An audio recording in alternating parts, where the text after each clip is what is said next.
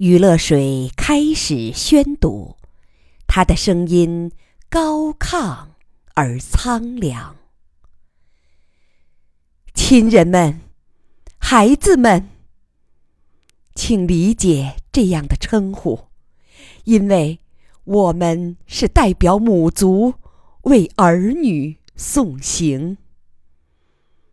祝福的话语不再说了，我俩今天要说的是向你们提醒征途中的风浪，告诉你们飞船即将面对的现实。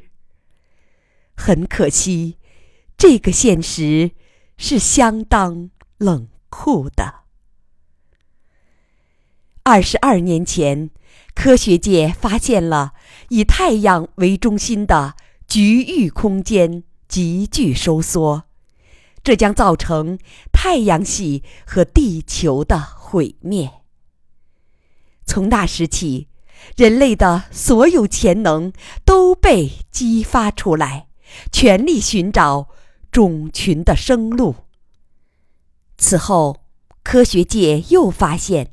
塌陷区域正以光速向外扩展。不过，按照物理理论，空间收缩幅度必将随距离的平方而减弱，这样逃亡飞船还可以找到安全之地。四年前，科学界进一步发现，塌陷区域在以光速扩展的同时，其强度。并未减弱。不过，那时人类已经有了超光速飞船，因而飞船可以永远保持在海啸的边锋处，安全的冲浪，直到海啸波及全宇宙。最终的结局虽然不幸，但它是百亿年后的事了。以上的内容是对历史的回顾。余乐水稍微停顿，继续往下念。这样的现实已经够残酷了，可惜我们发现了更残酷的现实。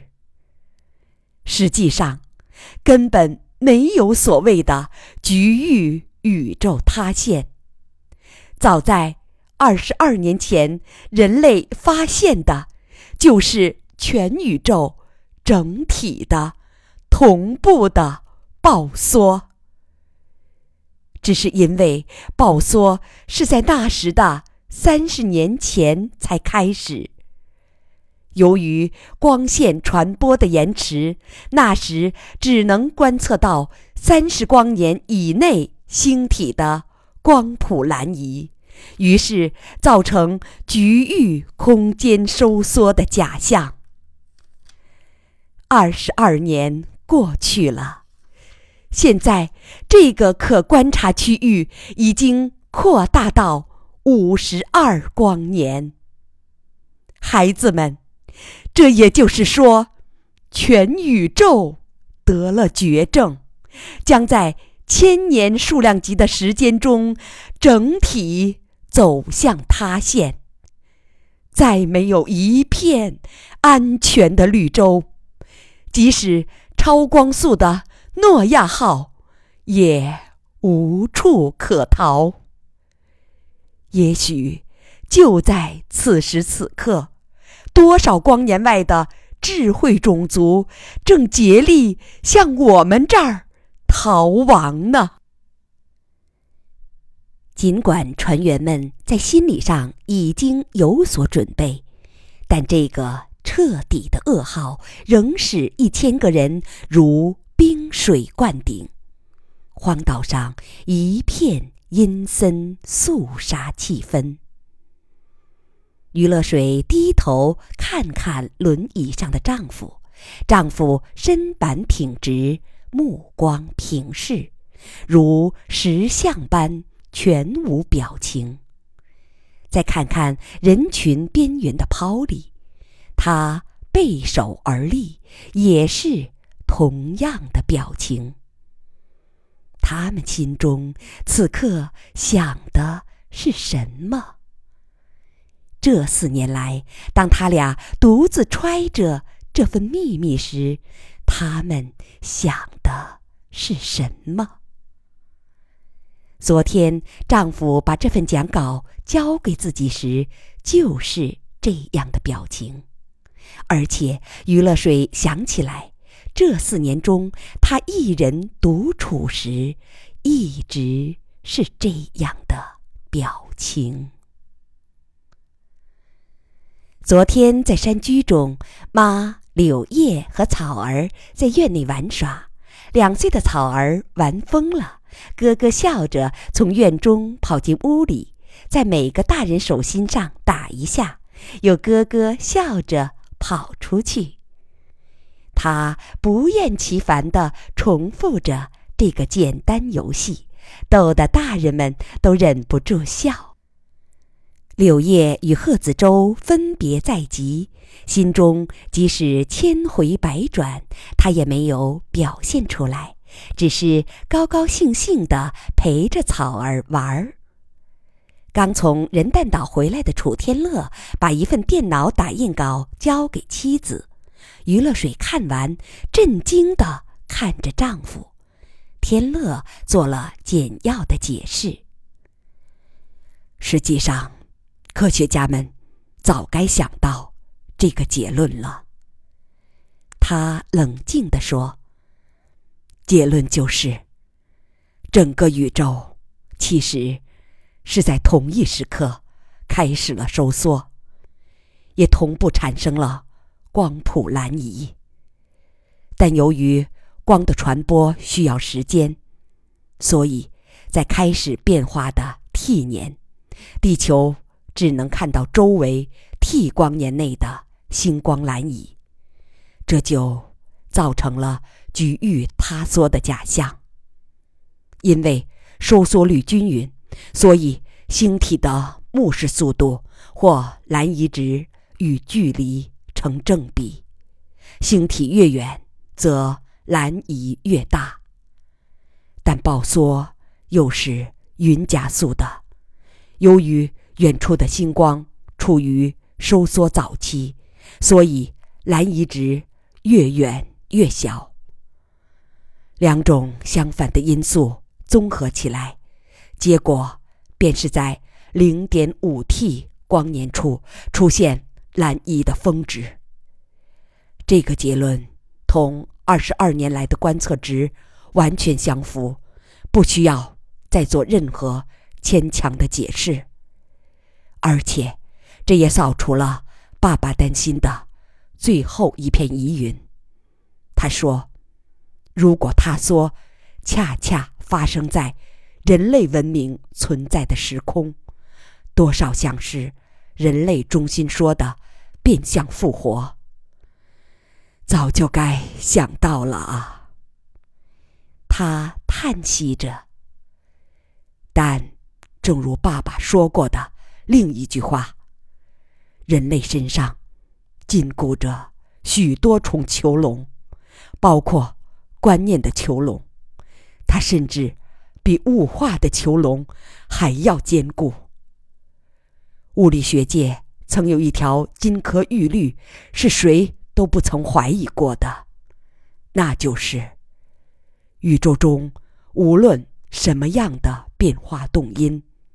其传播速度都不能快于光速。这也一直被观察所证实。比如，如果一团遥远的星云在十年内整体变亮，那么它的尺度绝不会大于十光年。由于这条铁律，没有一个人，包括我，认为宇宙会在。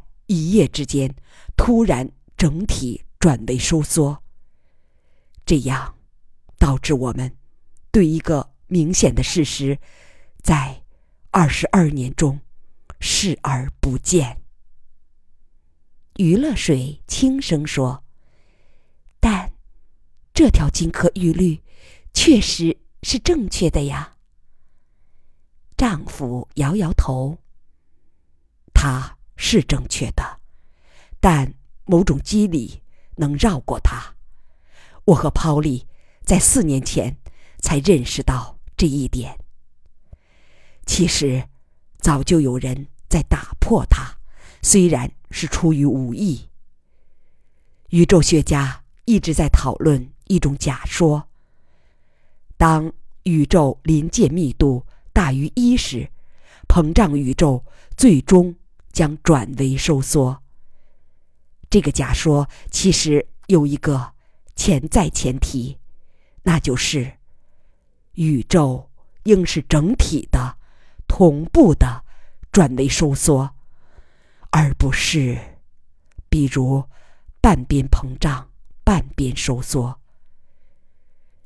科学界已经认识到的宇宙各项同性，实际上也暗含了宇宙的整体同步。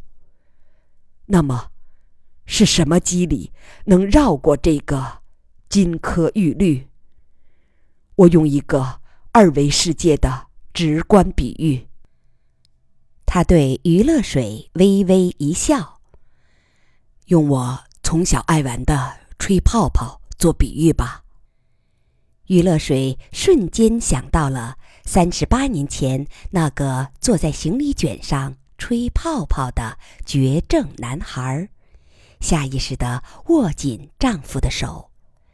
丈夫继续说：“假如有一个肺活量很大的上帝。”站在气球的球心处，正在吹一个百亿光年大的气球，而我们就是生活在气球表面的二维人。整个气球的膨胀是同步的，它由二维之外的原因——上帝吹气的气压所决定，而与气球表面这个。二维世界的光速限制无关。现在，假设上帝突然打了一个猛烈的喷嚏，爆炸波以光速向球面传播。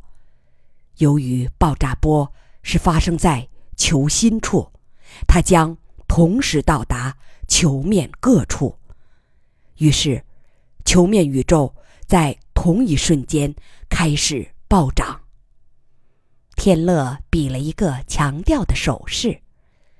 请注意，球心的爆炸传到球面是需要时间的，仍然遵从光速限制，但那是高一维的事。而在二维球面上，暴涨是在瞬间同步发生的，似乎突破了光速限制。我和 Polly 把这种机理命名为“内禀同步”。他停下来看看妻子。这个例子也正是我们这个宇宙发生的事，只需把二维改为三维，把暴涨改为暴缩就行。总结起来就是说，我们宇宙同步收缩的原因是在第四维。这个第四维就是真空的深层。两人长久的沉默，院外又传来草儿的尖叫和风笑，听话音好像是柳叶为他逮了一只蝴蝶。良久，于乐水问：“可是，动因呢？宇宙急剧收缩的动因是什么？”是哪个上帝打了一个负向的喷嚏？楚天乐摇头。你问得好，这仍是三态真空理论的罩门，至今没有找到解释。如果它确实是发生在更高维，也许人类很难理解。他又摇摇头。我想到第一次老界岭会议上，天文学家徐一凡说过的一句话。他说：“他有一个强烈的感觉，咱们这个局域宇宙收缩的原因，很可能是发生在更高维。我那时以年轻人的狂妄，轻易把它否定了，说什么我不认可宇宙中有一个爱玩气球的上帝。现在想起来，很惭愧。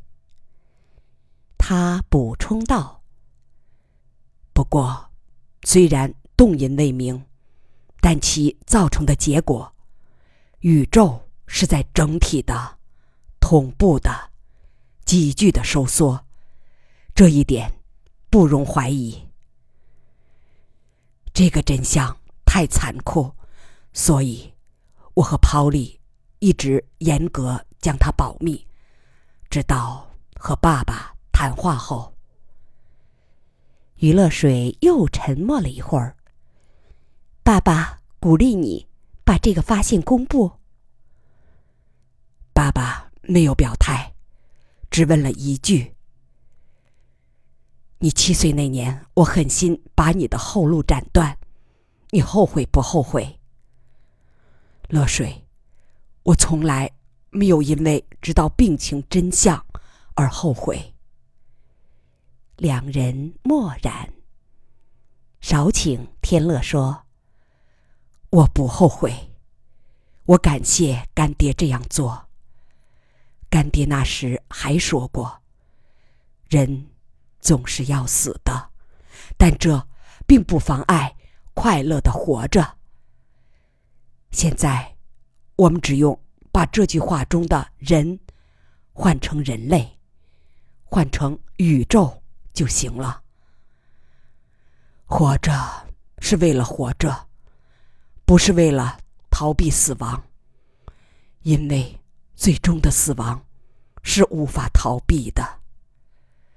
从理论上讲，也无法逃避。人可以依靠科学。改变局域环境，但没有人会狂妄的认为人类能改造整个宇宙，或者当宇宙无可避免的走向灭亡时，人类之花还能在废墟上独自开放。所以，不妨把人类的后路。也狠心斩断吧，这样，也许人类的晚年还能有一个灿烂的花期。余乐水叹息着，无奈的认可了丈夫的决定，但免不了心中阴郁。这二十多年来，乐之友们一直鞭挞着全人类寻找生路。没想到寻来寻去，前面仍是绝路，一条彻底的断头路。他说：“跑里也同意公布。”他无所谓的，那是个远离尘世的哲人，只醉心于探讨宇宙的深层机理，不大看重尘世间的。小小纷扰。公布前要同季仁瑞他们商量一下吧，我怕引起大的动乱。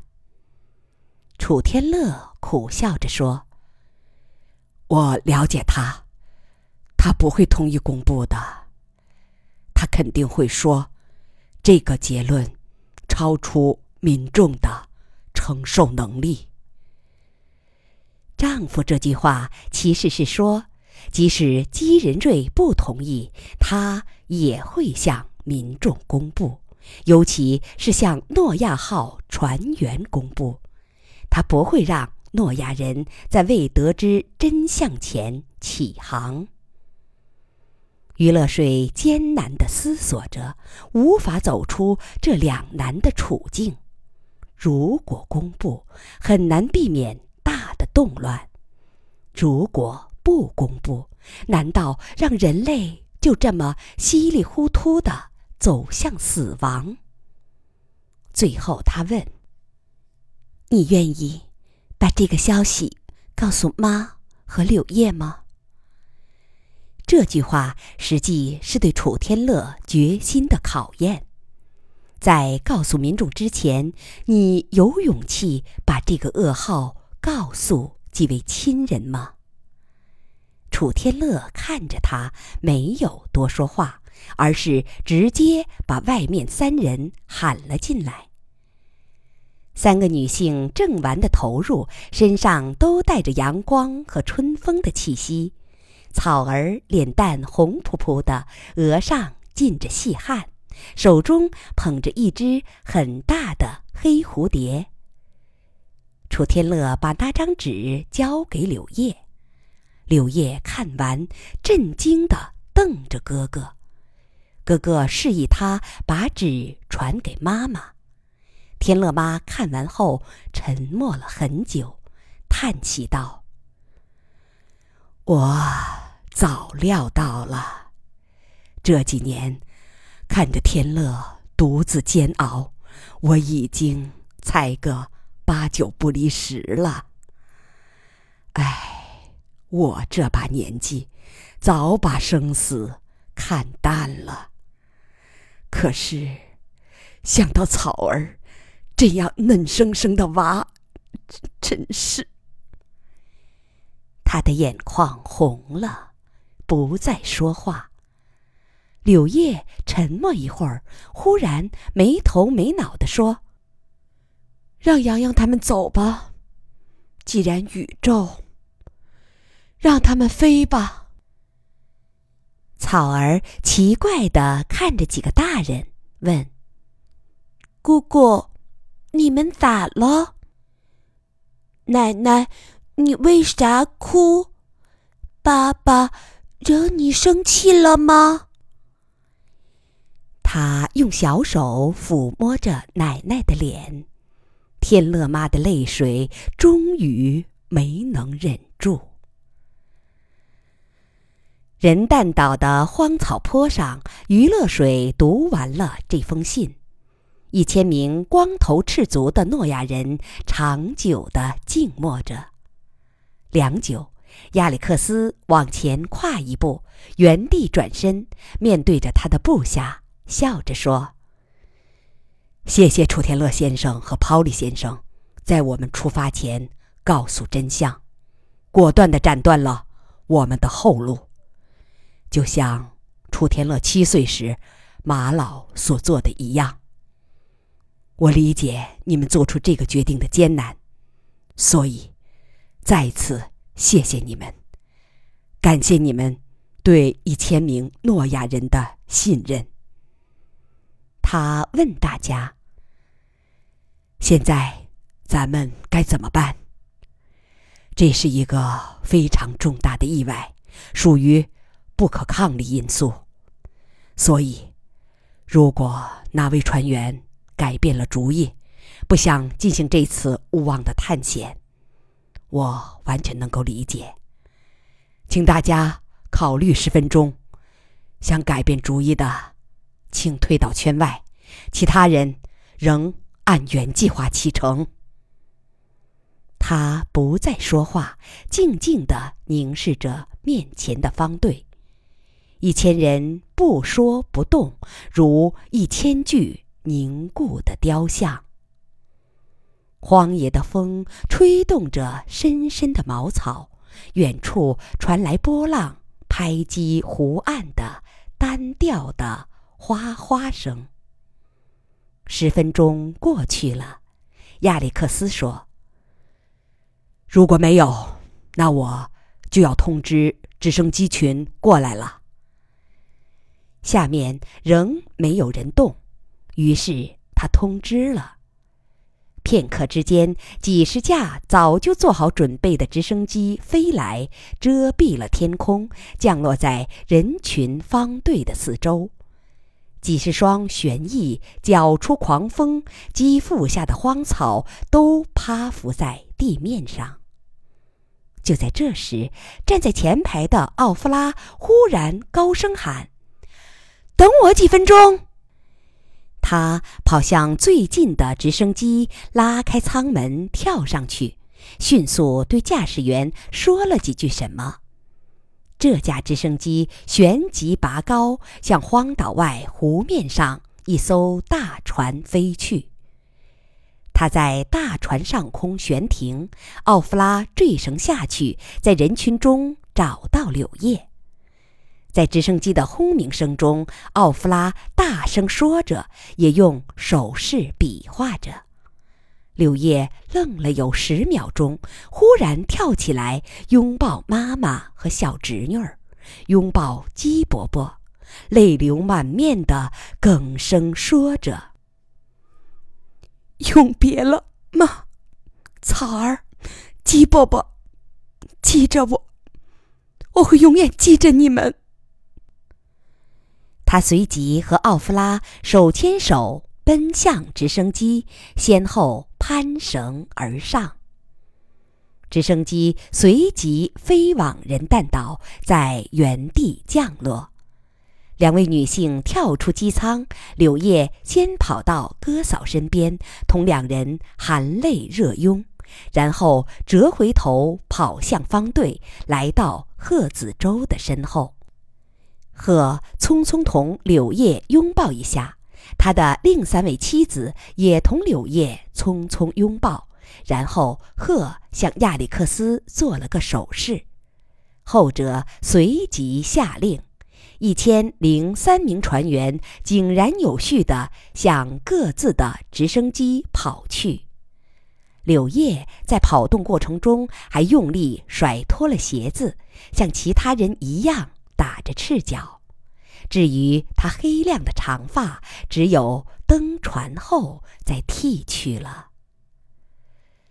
直升机群同时升空，像群鸟一样向南飞去。荒岛上只留下轮椅上的楚天乐，他身后的妻子和水边的抛里。三人默默地。远眺南天，那些卧在玻璃罩中的人蛋壳，安静地陪伴着他们。